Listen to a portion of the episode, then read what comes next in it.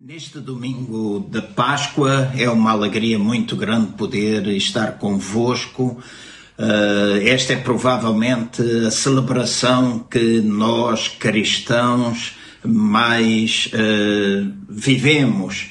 Uh, é verdade que também celebramos o Natal, a altura ou o momento em que nós lembramos o nascimento de Jesus, mas a Páscoa tem um significado muito importante para nós, porque lembramos aquilo que Cristo Jesus, o Filho de Deus, fez, que foi ir até à cruz do Calvário, morrer em nosso favor e ali ele verter o seu sangue, carregar um peso sobre ele que estava destinado a nós, mas também lembramos da ressurreição, o facto de ele ter ressuscitado de entre os mortos e estar vivo e vivo para todo o sempre, sentado à direita de Deus o Pai. E então é uma alegria estar convosco, é uma alegria juntamente com todos aqueles que neste momento me escutam, com todos aqueles que virão a escutar nos dias que estão à nossa frente, celebrar a vida de Jesus, celebrar a vida de Deus em nós. O facto de Jesus ter morrido e ressuscitado, isso produziu vida em nós. Não somente podemos desfrutar desta vida terrena, mas da vida vida espiritual, a vida que está em nós e que nós queremos partilhar com todas as pessoas. Neste domingo eu gostaria de uh, meditar um pouquinho convosco durante estes minutos que se vão seguir acerca das últimas palavras que Jesus proferiu quando estava na cruz do Calvário, momentos antes de morrer. Está escrito que Jesus proferiu a palavra tetelestai e essa palavra significa está consumado. João, no capítulo 19, no versículo 30, diz que mal Jesus fez esta, esta expressou estas palavras está consumado. João diz que mal momentos depois ele inclinou a cabeça cabeça e morreu. E neste domingo de Páscoa há algumas coisas que eu gostaria de vos lembrar e também chamar a vossa atenção para alguns aspectos, porque esta palavra ou estas palavras estão, está consumado, têm um efeito tremendo. São poucas, mas são extremamente poderosas. Primeira coisa que eu gostaria de vos lembrar é o facto de que Deus vê o fim antes do começo. Deus não está limitado pelos nossos horários, Deus não está tão pouco limitado pelo tempo. Nós entendemos foi Ele que o criou e o próprio Deus existe dentro do tempo. Agora, a criação do tempo não foi para Ele, foi para nós. Portanto, quando Deus olha para as coisas, quando Deus uh, está olhando para as, todas as situações que nos rodeiam, Ele não está a ver o passado, Ele não está a ver o presente, Ele não está a ver o futuro. Para Deus, Ele simplesmente vê o agora. Então, se Deus está fora do tempo, então não existe ontem, nem existe amanhã. Existe apenas o agora. E quando Jesus clamou na cruz, está consumado, ele fê-lo dentro do tempo linear que ele estava a viver, mas as, estas palavras tiveram um efeito espiritual que percorreu desde a eternidade passada até ao futuro da eternidade. Naquele momento na cruz, o tempo linear juntou-se com o agora de Deus, ou eles entraram em contacto e isso produziu alguma coisa muito tremenda, muito poderosa. Esta é uma declaração, esta única declaração da vida terrena foi vivida completa, de uma vida que foi vivida completamente em obediência ao Pai, cobriu tudo desde Adão até ao futuro, até à eternidade. Ou seja, veio desde Adão cobrindo todas as coisas até aquilo que está à nossa frente. O tempo linear parou naquele momento, quando este grito avassalador do Filho de Deus soou do céu, declarando tudo, que tudo aquilo que Deus se propuser a fazer, que tudo aquilo que Deus intencionar a fazer, agora tinha sido cumprido, agora estava consumado, agora tudo estava feito. E foi isso aconteceu por causa da obediência de seu filho. Então, aquilo que estas palavras eh, fazem supor ou fazem eh, de, ou declaram na realidade é que tudo aquilo que começara no passado foi precisamente concluído naquele momento, assim como tudo aquilo que viesse a ser iniciado no futuro também estava concluído por causa do sacrifício de Jesus, o Cordeiro de Deus. Então, nos dias de hoje, nós podemos dizer que todas as coisas estão consumadas através deste ato de Jesus, quando voluntariamente se ofereceu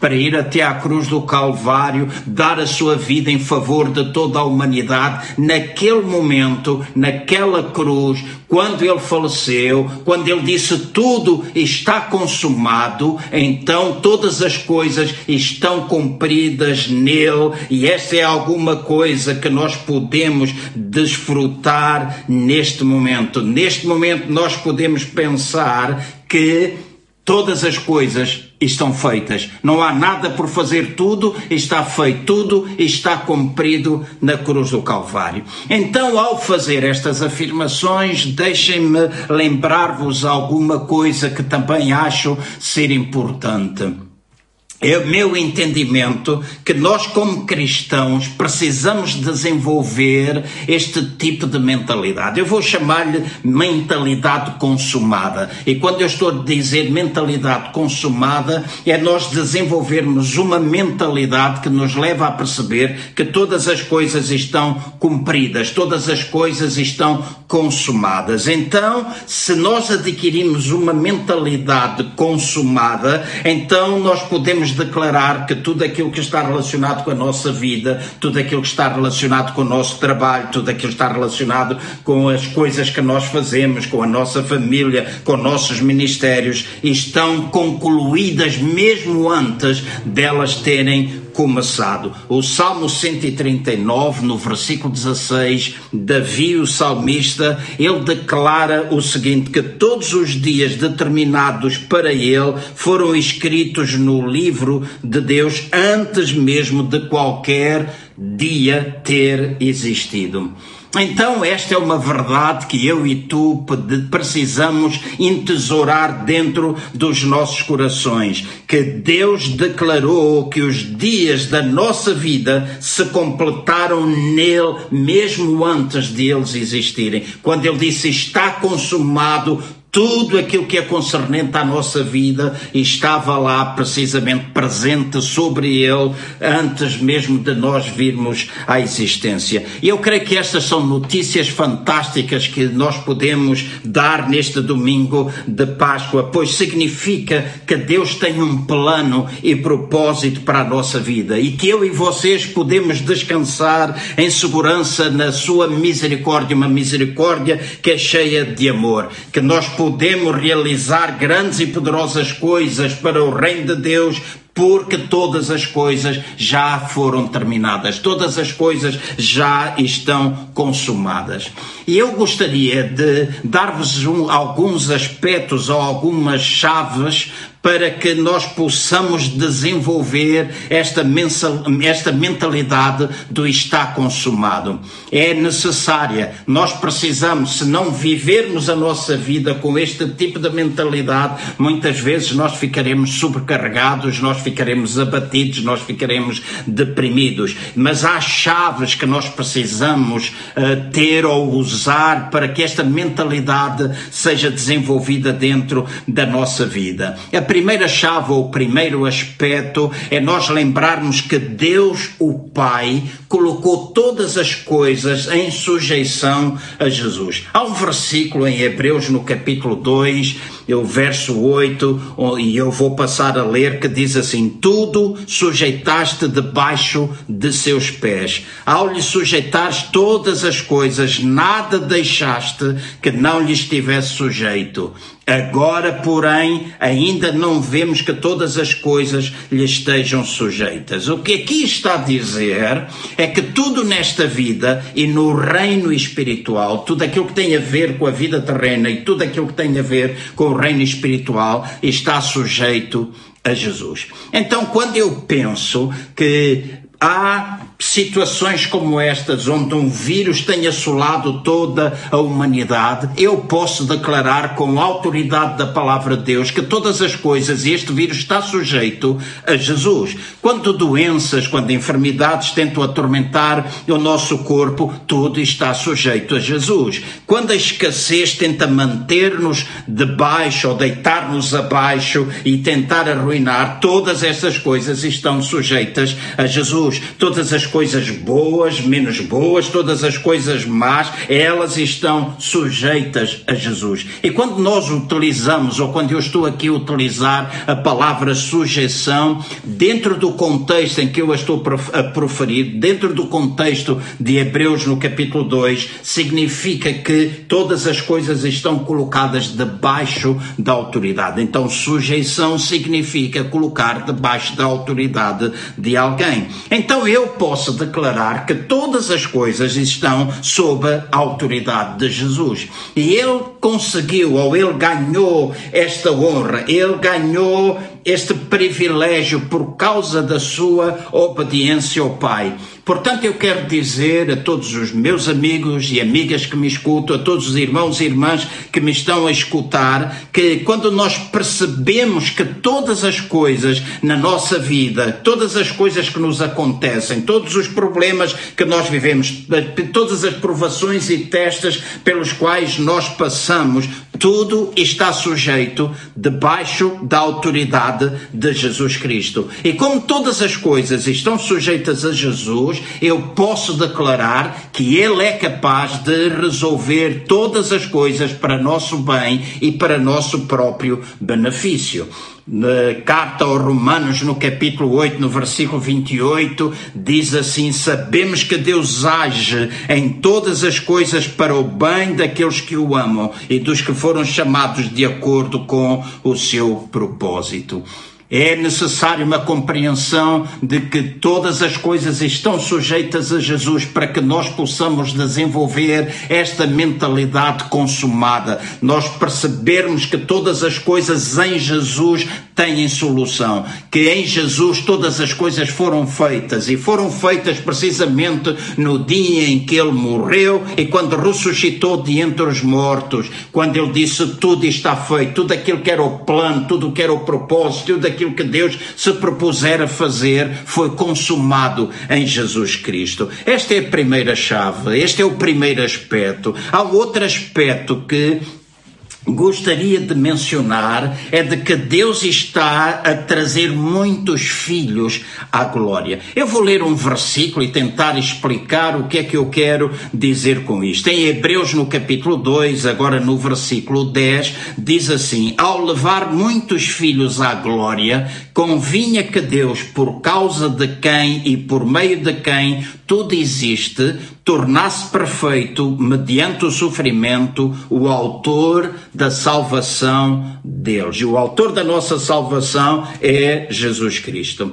Agora então, deixem-me explicar o que é isto dele estar a trazer muitos filhos à glória.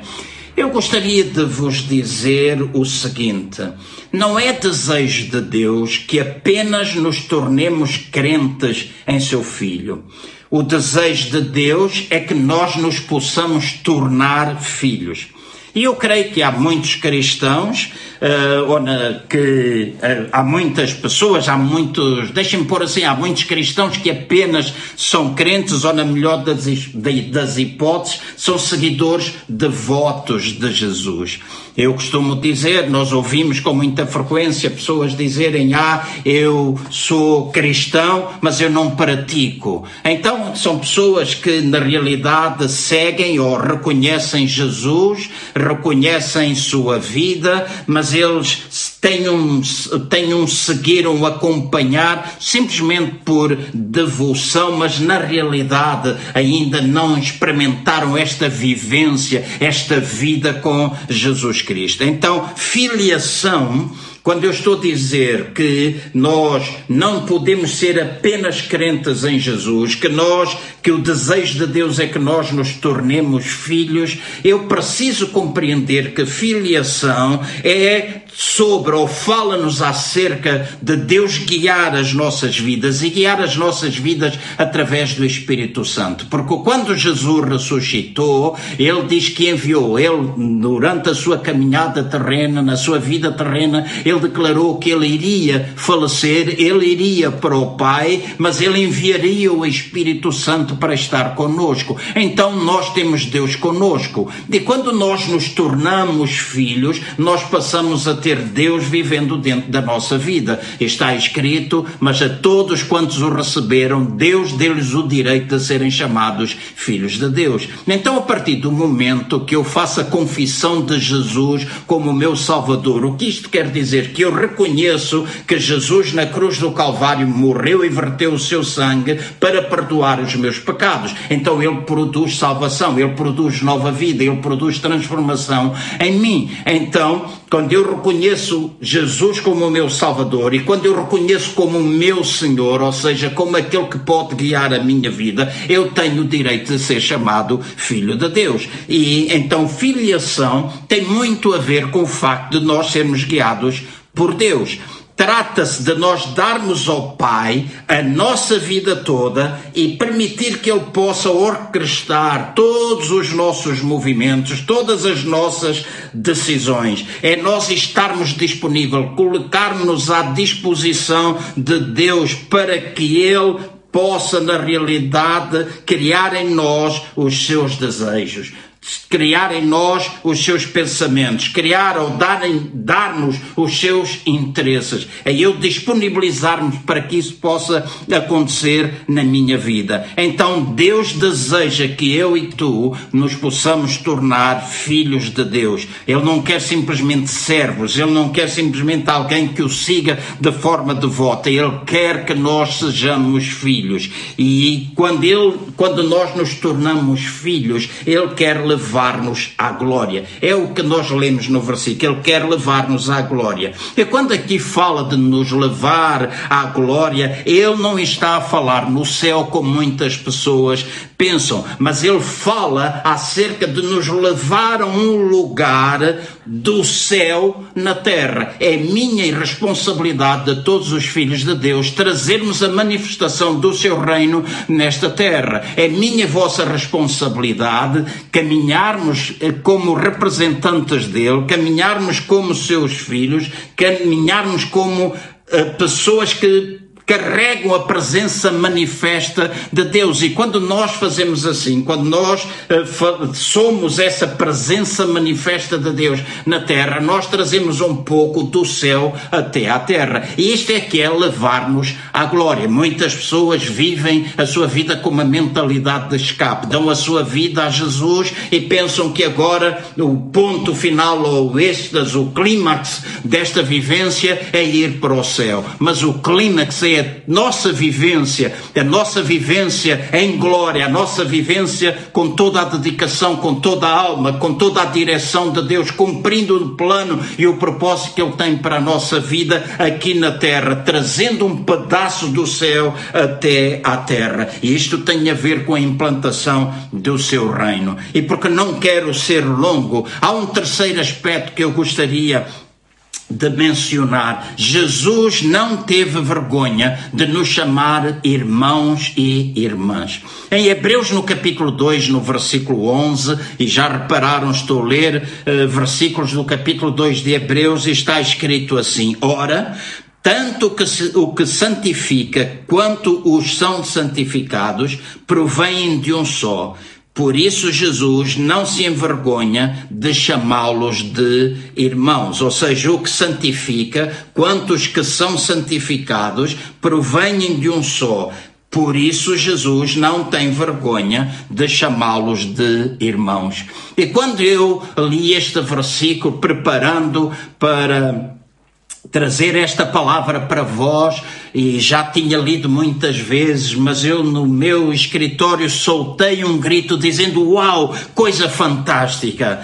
Porque esta é uma excelente notícia para todos aqueles que lutam com baixa estima. Jesus Cristo, Ele é o nosso irmão mais velho. E se Jesus Cristo, Ele é o nosso irmão mais velho, Deus o Pai é também o nosso Pai. E uma outra grande verdade que faz de mim ter uma estima elevada, faz de mim viver enquanto Filho de Deus, viver esta ressurreição de Jesus, é que Ele fez de mim mim o templo do Espírito Santo. Ele não habita, está escrito na palavra de Deus, ele não habita em templos feitos por mão de homens, ele habita dentro de nós, dentro da nossa vida. Todos aqueles que o reconhecemos, que reconhecemos a sua vida, que reconhecemos a sua morte, reconhecemos a sua ressurreição, independente do tipo de fé que nós professamos, qual a religião que nós pertencemos, o reconhecimento de Jesus faz com que o Espírito Santo venha habitar dentro de nós, isto faz de nós templos do Espírito Santo. E se faz de nós templos do Espírito Santo, a boa nova é que Jesus não tem vergonha de ti,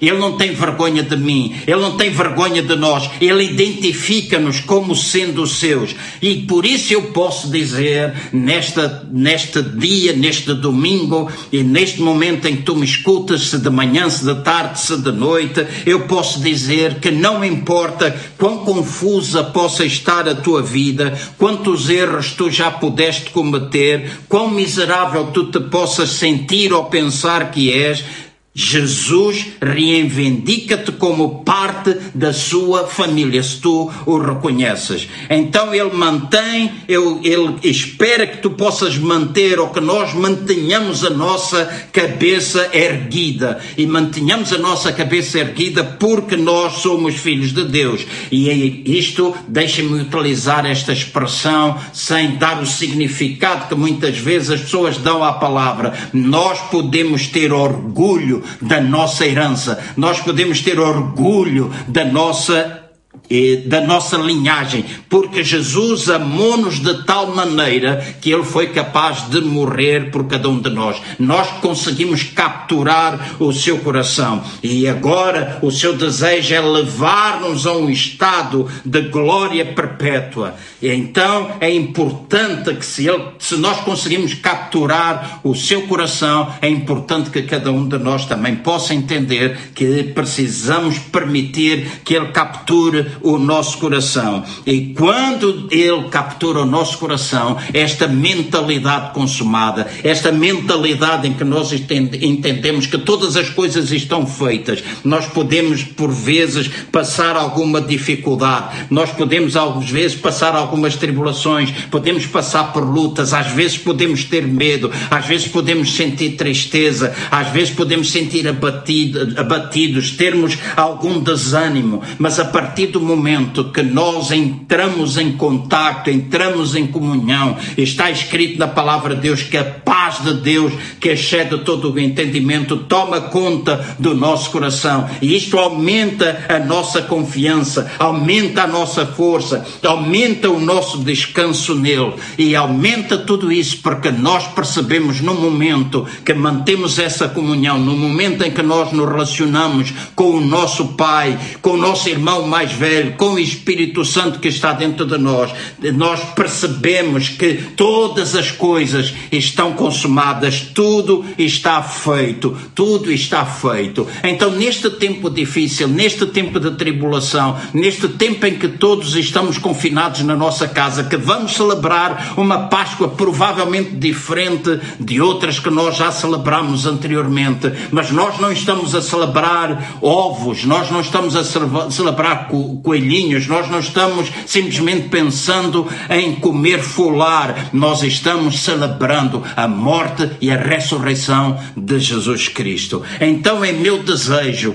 que tu neste dia, se já tens uma relação com Deus, que tu possas dedicar tempo a louvar a Deus, tu possas celebrar a Deus porque Ele vive, porque Ele vive, tu podes viver também com Ele. Tu possuis a sua vida e a tua e a vida de Deus em ti é capaz de destruir tudo aquilo que pode perturbar. Se tu não tens ainda Jesus, se ainda não é o teu Senhor, se não é ainda o teu Salvador, é importante que neste tempo tu possas parar um pouco. Eu não estou a falar de religião, eu não estou a falar da nossa igreja, eu não estou a falar de nada ou outros meios que tu possas pensar, estou a falar de tu te relacionares de forma pessoal, tu parares um pouco na tua casa e dizeres: Deus, vem habitar em mim, eu quero, eu quero, experimenta, faz prova dele, testa-o e pede, ora, com as tuas palavras, para que Ele venha até ti, que Ele te dê a paz, que Ele possa trazer satisfação, que Ele possa solucionar assuntos na tua vida, que Ele possa encher-te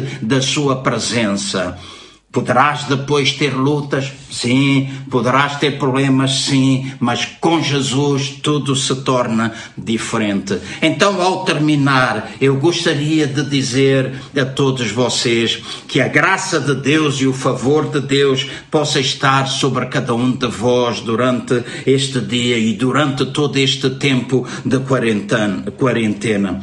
Que tu, meu irmão, possas criar esta comunhão, meu irmão, minha irmã, comunhar esta, criar esta comunhão mais íntima com, com o Pai, que tu, meu amigo e minha amiga, possas voltar para Deus, possas experimentar Deus de uma forma pessoal, confessá-lo como Senhor e Salvador da tua vida, não olhando simplesmente para um Jesus que te foi apresentado por religião ou que alguém falou acerca dele, o quadro que alguém pintou acerca de Deus na tua própria vida, mas que tu deixes, através da humildade, através de uma paragem, deixar Deus pintar o quadro de quem Ele é. Ele ama-te, Ele cuida de ti, Ele vela por ti, Ele está interessado em ti, na tua família, em tudo aquilo que tu vives. Nenhum só cabelo da tua cabeça cai sem que Deus saiba que caiu.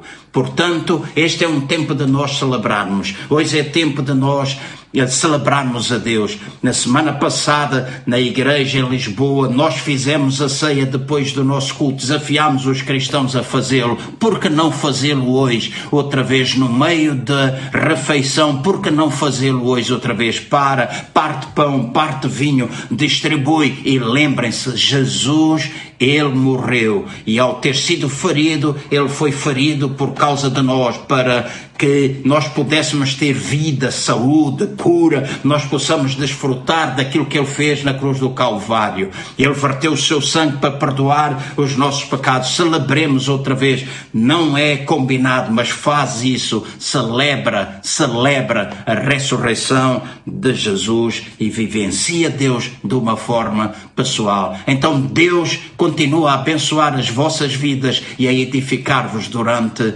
este tempo. Sois amados por Ele e também por mim.